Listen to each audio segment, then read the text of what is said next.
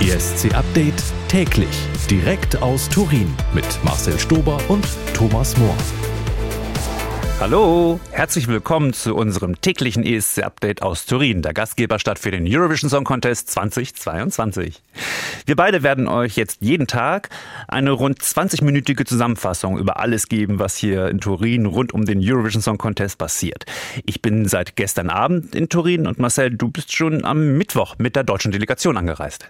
Ganz genau, ich bin schon seit Mittwoch hier in Turin, in Norditalien, in Piemont und habe schon sehr viel erlebt und bin sehr gespannt, wie das jeden Tag in 20 Minuten nur passen soll. Aber es wird großartig. Toll, dass ihr eingeschaltet habt. In ESC Update greifen wir täglich auf alle unsere journalistischen Ressourcen zu, die hier vor Ort sind. Alle News und Infos, die von Alina, Stefan und Co., also dem Team Eurovision.de kommen, fasst du Marcel zusammen, weil du ja auch mit dieser Truppe den ganzen Tag unterwegs bist, ne? Genau, und ich wohne auch mit dieser Truppe. Wir haben hier eine Art Ferienhaus in der Stadt gemietet, wo quasi das Online-Team von Eurovision.de untergekommen ist. Wir schlafen auch zu mehreren Personen in einem Zimmer. ist ganz schön. Das kennen wir auch schon. Das war in Tel Aviv, in Lissabon schon genauso. Ja, und hier entsteht sehr viel und hier werde ich euch alles, alles weiterleiten, was wir so Cooles machen. Ja, du bist der Pressesprecher vom Team Villa. Außerdem so. arbeiten wir mit dem ARD Hörfunkteam zusammen. Da sei heute der Kollege André Schünke genannt. Er begleitet unseren deutschen Kandidaten Malik Harris überall hin. Er wohnt auch in demselben Hotel wie er und hat beste Kontakte zur deutschen Delegation. Hier und da laden wir uns auch einen Experten ein, heute zum Beispiel Dr. Eurovision. Er hat die Proben der 39 Teilnehmer im Blick und erzählt uns heute zum Beispiel, ob es nach den Proben bei den Buchmachern neue Favoriten gibt. Wir gucken darauf, was Malik heute so vorhat und schauen auch noch kurz auf die Highlights von morgen. Aber lass uns loslegen, Marcel. Du hast in den letzten Tagen schon, ich glaube, zehn Künstler aus anderen Ländern getroffen. Lass uns aber über die Highlights erstmal sprechen. Was, hast, was, was liegt dir gerade so auf der Zunge? Du hast gerade Estin getroffen, sagst du. Äh, genau, ich komme tatsächlich gerade vom Interview mit Estin. Normalerweise machen wir es gerne so, dass wir die Acts zu uns einladen in unser kleines Haus. Es gibt ja schon ein paar Videos online äh, auf unserem YouTube-Kanal von Eurovision.de. Vielleicht habt ihr die gesehen. Das ist unsere Küche, da wohnen wir wirklich. Ähm, mit Estin haben wir uns getroffen in einem Museum. Da hat die niederländische Delegation so einen Ort ausgesucht. Da sind halt so ein paar hingekommen. Es war aber auch sehr schön. Wir beide haben uns vorgenommen, dass wir in unserem täglichen Update immer auf zwei Künstler, die du getroffen hast, ganz genau gucken. Also das ist heute Marius Bär und Ochmann. Aber es kommen noch viel, viel mehr. Deswegen haben wir uns das für Tag für Tag aufgeteilt und eure Gästeliste da ist riesig lang und sehr prominent besetzt. Also Italien, Schweden, äh, Monika Lu, Sheldon Riley, ähm, Lumix ST, die kommen alle noch. Heute sprechen wir mal über Marius Bär und Ochmann, die du getroffen hast. Marius Bär. Und der Schweizer Bär, der bei euch in der Villa war und ja auch ganz fantastisch gesungen hat. Ach, das spiele ich gleich mal ein.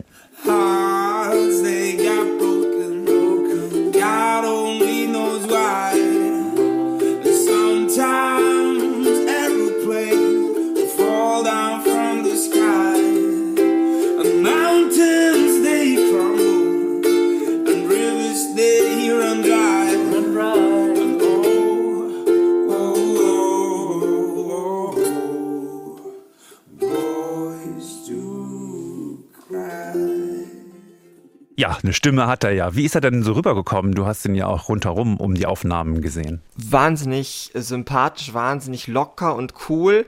Und das ist so schön, dass man halt die Leute wieder treffen kann, denn du weißt es ja wahrscheinlich, äh, und auch wer die Songtext gesehen hat, ich bin von dem Schweizer Song nicht so wahnsinnig angetan. Aber Marius Bär ist ein super Typ, ähm, der total locker umgegangen ist. Äh, und wir haben sogar noch ein kleines Geschenk bekommen. Die, die Schweizer Delegation hat sich nicht lumpen lassen. Wir haben einen Berli-Biber bekommen. Und für was all die, die nicht wissen, was ein, was ein Berli-Biber ist, äh, das ist eine Spezialität aus dem Appenzell, wo der Marius Bär ja herkommt. Das ist eine Art ja, ein Gebäck äh, aus, aus Honigkuchen und so. Ich dachte auch, oh, sie haben Schoki dabei. Aber nein, das war so, so eine Art Gebäck, äh, die wir dann danach genüsslich verspeist haben. Vielen Dank, liebe Schweiz.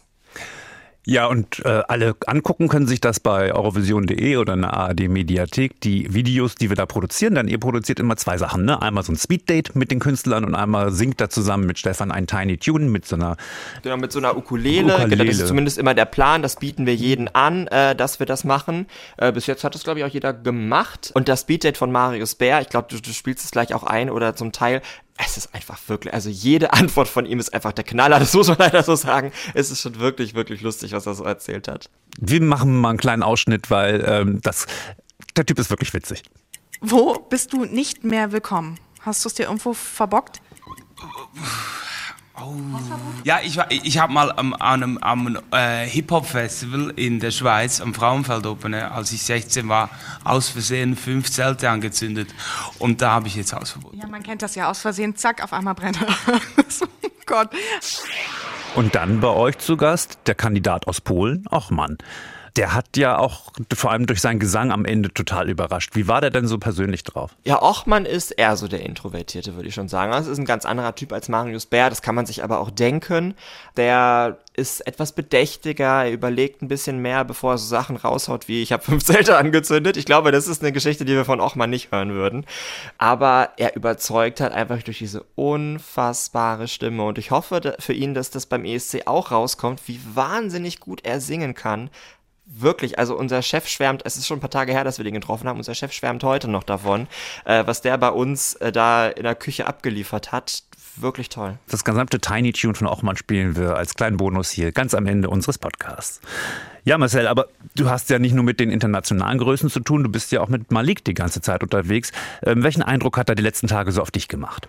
auch tatsächlich sehr locker, auch wenn ich das von Marius Bär schon gesagt habe. Aber bei Malik ist das Schöne, er hat, glaube ich, wirklich Spaß daran und er ist, er ist nicht genervt. Und das sage ich deswegen, weil auch Malik, wie viele, viele andere, teilweise in Pressekonferenzen und sonst wo, teilweise in der gleichen Veranstaltung dieselben Fragen mehrmals gestellt bekommen. Und ich weiß nicht, wie oft der arme Malik Harris schon erzählen musste, diese Geschichte, wie er auf seinen Song gekommen ist, dass er eine Folge von The Office gesehen hat und da ein Zitat drin war und ihn das inspiriert hat.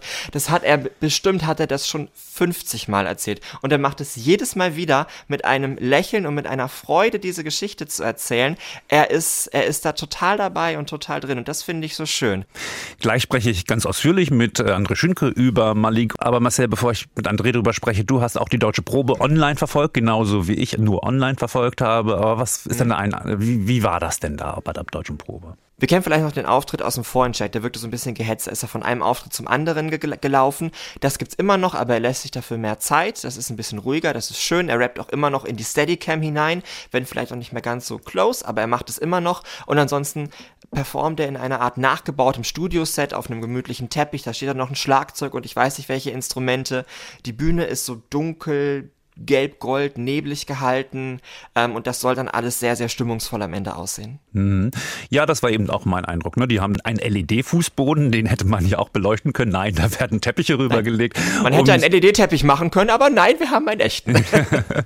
also das soll alles eben sehr intim wirken. Auch die ganze andere Technik, die da aufgebaut ist, spielt so gut wie gar keine Rolle, bis, ein paar, bis auf ein paar Scheinwerfer das ist halt das Konzept. Gucken wir mal, wie es wirkt und was Malik dazu sagt. Soweit erstmal vielen Dank, Marcel. Wir sprechen später nochmal weiter, aber jetzt geht es erstmal weiter mit dem Kollegen André Schütke.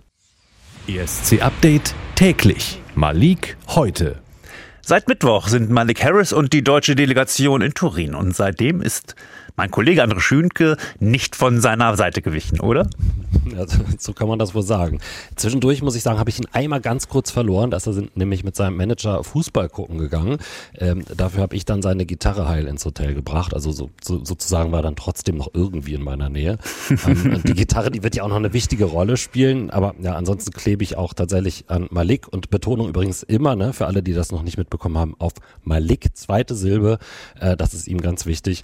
Und ich klebe lebe an seinen Versen für uns alle und äh, Malik genießt das hier auch richtig. Jedes Mal, sobald ich auf die Bühne step, sobald ich in meinem in meinen In-Ears die Musik höre und weiß, jetzt geht's los, das ist jedes Mal wieder ein Kick. Das ist jedes Mal wieder genieße ich das und auch zu wissen, all diese Leute geben hier ihr alles und, und arbeiten um einen rum, damit man selber einen schönen Auftritt hat. Das ist alles eine sehr große Ehre und das genieße ich total, definitiv. Das, was da so ein bisschen klappert, ist übrigens unser äh, kleiner Tourbus, den wir immer bekommen. Ja, das hörte sich auch nach einer Busfahrt an hier. Wie ist denn allgemein gerade die Stimmungslage im deutschen Team?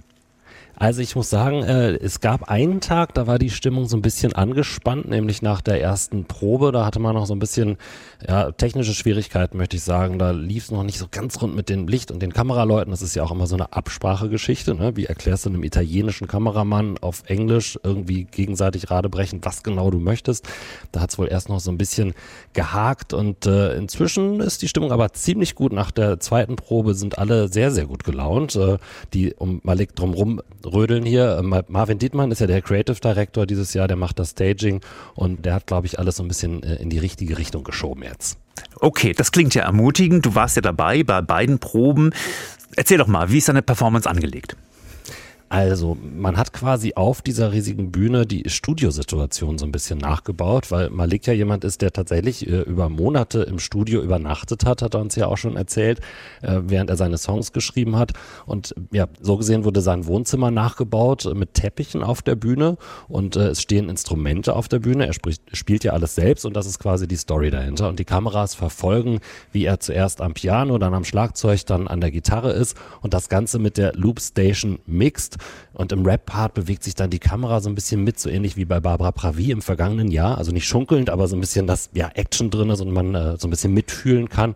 Das sieht schon ziemlich cool aus, das Ganze bei einer warmen Lichtstimmung. Ich hoffe, dass sich das am Ende dann auch so überträgt, was da die Story dahinter ist. Mhm.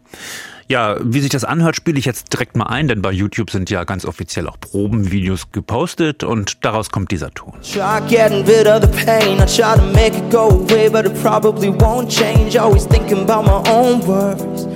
Remember back when we had no worries. Now life just ain't hitting the same. I sit and miss and reminisce about innocent old days when I was afraid of nobody.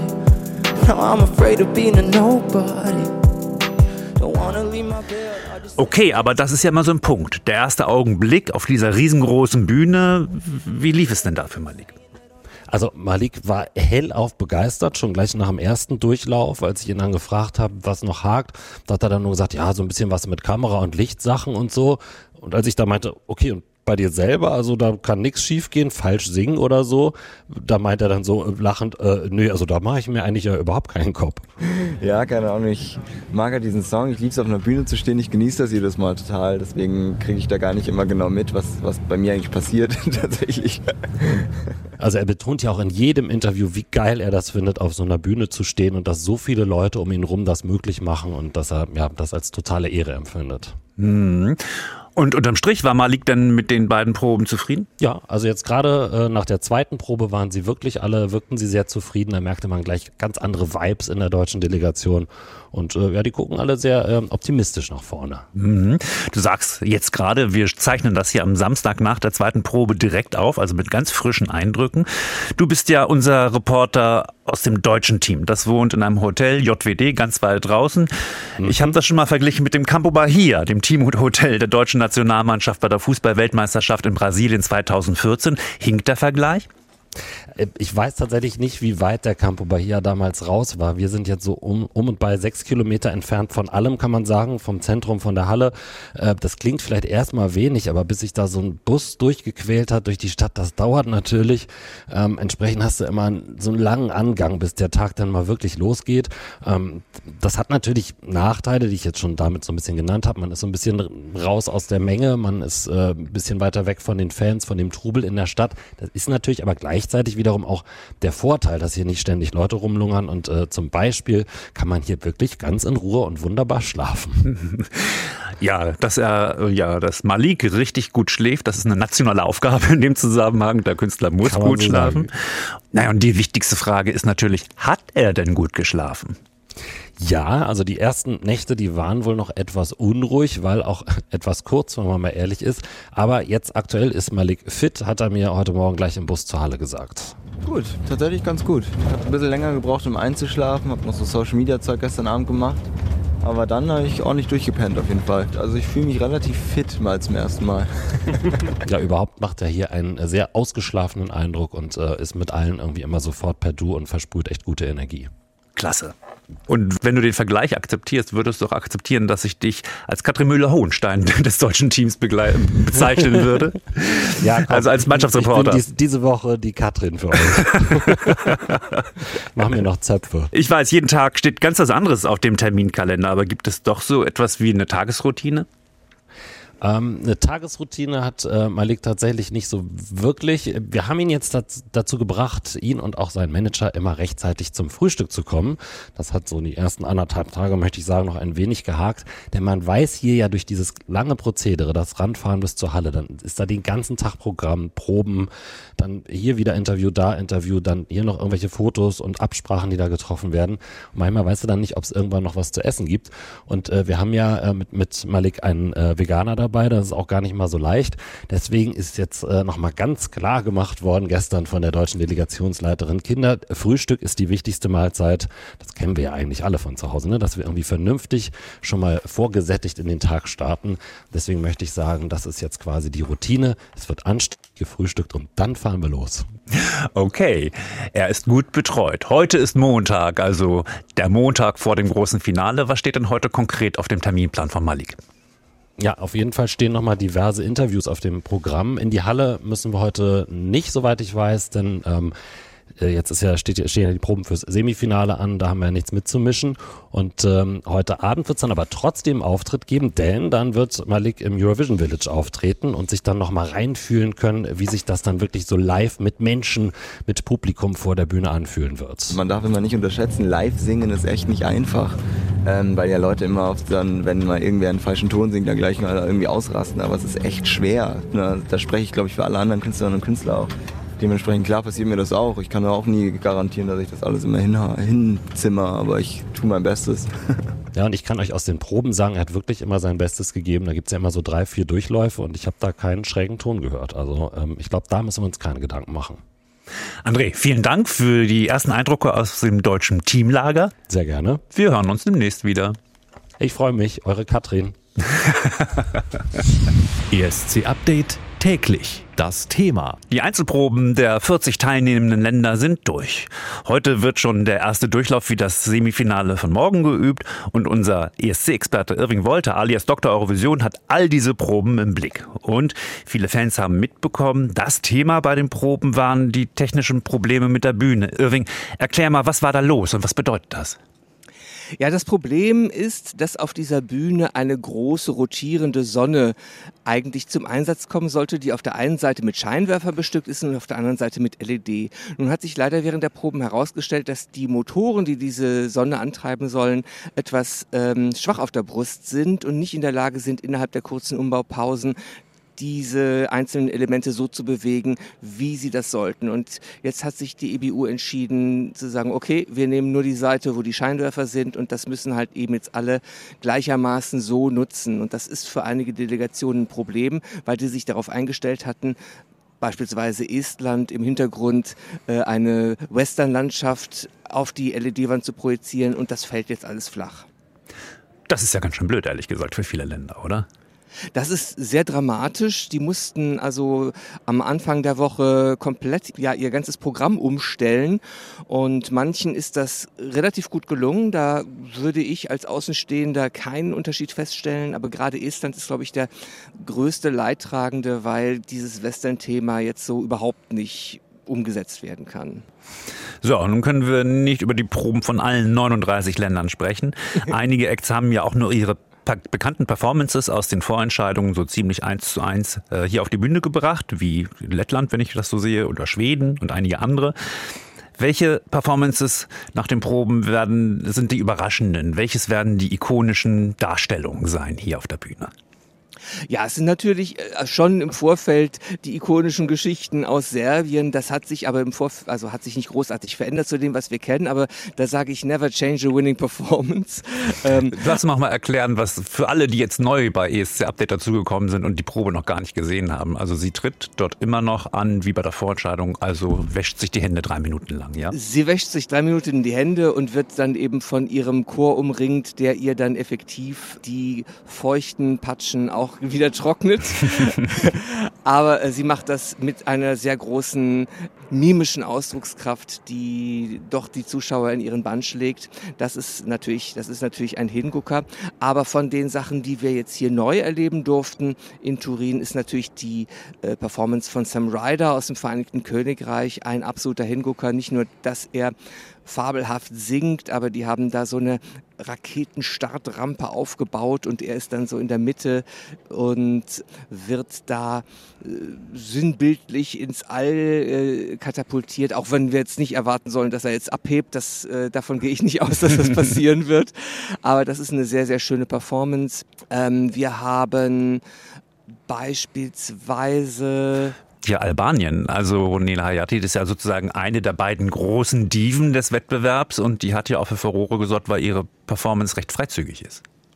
Ja, also das hat hier für, na, ich möchte fast sagen, einen Sturm im Wasserglas gesorgt, weil äh, heutzutage sind äh, bei den Performances ist das, was Ronela da gemacht hat, äh, jetzt nicht so dramatisch. Ich, es wurde kritisiert, dass sie sich während des Tanzes in den Schritt greift. Das hat Paul Oskar schon 1997 gemacht und da hat sich niemand drüber aufgeregt jetzt ist halt ihre Performance noch, noch, ich würde mal sagen, noch provokanter, noch energiegeladener als beim Festival Ikenges.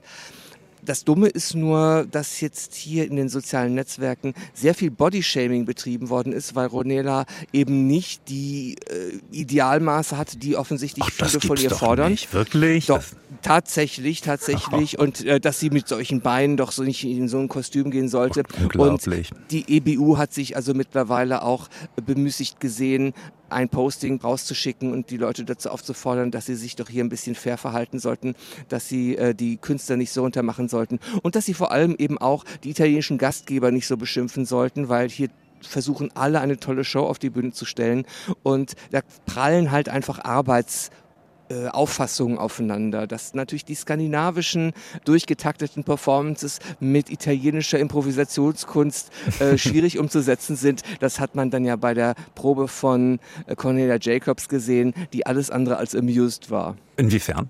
Ja, also es hat kein einziger Probendurchlauf und wir reden von dem zweiten Probendurchlauf funktioniert. Äh, ständig wurde irgendwas unterbrochen, äh, dann ist ihr jemand, ist ihr ein Kameramann auf das die Mikrofonkabel getreten. Das äh, sind also, äh, ich meine, es, ist, es, es hat ja natürlich schon was Komisches, aber ich glaube, wenn man dann als skandinavischer Künstler, der so auf dies, in dieser getakteten Welt lebt und hochkonzentriert sein will, wenn man damit umgehen muss, dann ist das schon äh, ziemliches, fast ein Bootcamp für die Künstler, würde ich sagen. Ah, interessant. Zwei kurze Blicke noch auf die Favoriten. Italien ist ein, einer der Favoriten. Bei der ersten Probe musste Mahmoud allein antreten. Sein Partner für den Song Brividi, Blanco, war nicht dabei. War Blanco dann bei der zweiten Probe dabei, bei der entscheidenden? Er war bei der zweiten Probe dabei, allerdings müssen, müssen sich die beiden jetzt noch so ein bisschen eingrooven. Die zweiten Proben sind die ersten für die beiden und die wirken beide etwas übermüdet und die Harmonien haben nicht so richtig gestimmt und die Einsätze waren nicht so richtig. Also äh, von Brividi waren wir da noch weit entfernt. Aber wir, wir kennen ja unsere Italiener bis, äh, bis Samstagabend, da ist das alles wunderbar. Bei den Wetten ganz vorne ist das Kalusch-Orchestra aus der Ukraine. Die müssen ja morgen noch durch Semifinale. Morgen sprechen wir auch noch ausführlich über diese Band. Aber ein kurzer Blick auf die Probe. Hat das alles so ganz okay geklappt bei denen? Ja, das war tadellos. Ich bin von der Performance, die ja nicht großartig anders ist als die, die wir aus dem Witbier-Vorentscheid kennen, bin ich sehr, sehr, sehr begeistert und äh, es war stimmlich und äh, performance-technisch noch einen Tick besser als das, was wir bisher kennen. Also die sind auf Erfolgskurs. Hat es denn jetzt nach diesen veröffentlichten Proben Verschiebungen bei den Buchmachern gegeben, was so die großen Sachen angeht, die Favoriten, oder blieb alles gleich? Also es ist in diesem Jahr wirklich erstaunlich stabil, äh, das, was die Buchmacher da an Prognosen machen. Es gibt da so, so kleinere Verschiebungen, so um ein, zwei Plätze. Polen hat sich da so einen, einen Platz nach vorne geschoben, wenn ich das richtig in Erinnerung habe, weil die Performance von Ochmann auch wirklich, wirklich toll war. Aber so richtig verändert hat sich nichts. Hm, okay, unterm Strich. Wir haben immer gesagt, nach den Proben sind wir schlauer und jetzt die Fragen, sind wir schlauer? Ist jetzt klar geworden, wer den ESC gewinnen könnte? Kurz noch, äh, Schweden, Italien, UK, Ukraine, das sind wohl die vier Favoriten, die vorne stehen. Wissen wir, wer Ja.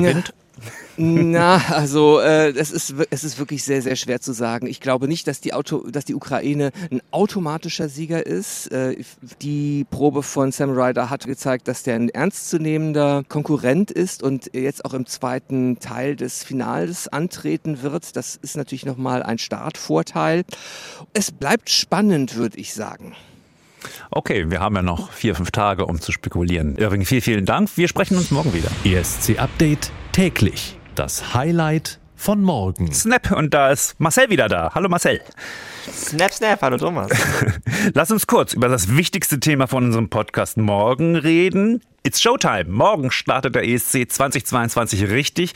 Es gibt das erste Semifinale. Ja, Wahnsinn. Also endlich geht's los. Man arbeitet über Wochen, über Monate auf den ESC und dann ist es plötzlich da und dann geht das so schnell. Dann ist erstes Semi, dann ist hier eine Probe, dann ist da eine Jury-Show, dann ist zweites Semi und dann ist es auch schon wieder vorbei. Also es ist, es ist äh, endlich Showtime, wie du gesagt hast. Ja, morgen sprechen wir über die Favoriten der ersten Show und es gibt auch hier die äh, bekannte Rubrik von Eurovision.de, wer fliegt raus? Euro, unser Eurovision.de Team wagt sich an die Prognose, für welche Länder es morgen der erste und auch der letzte Auftritt beim ESC in Turin sein wird.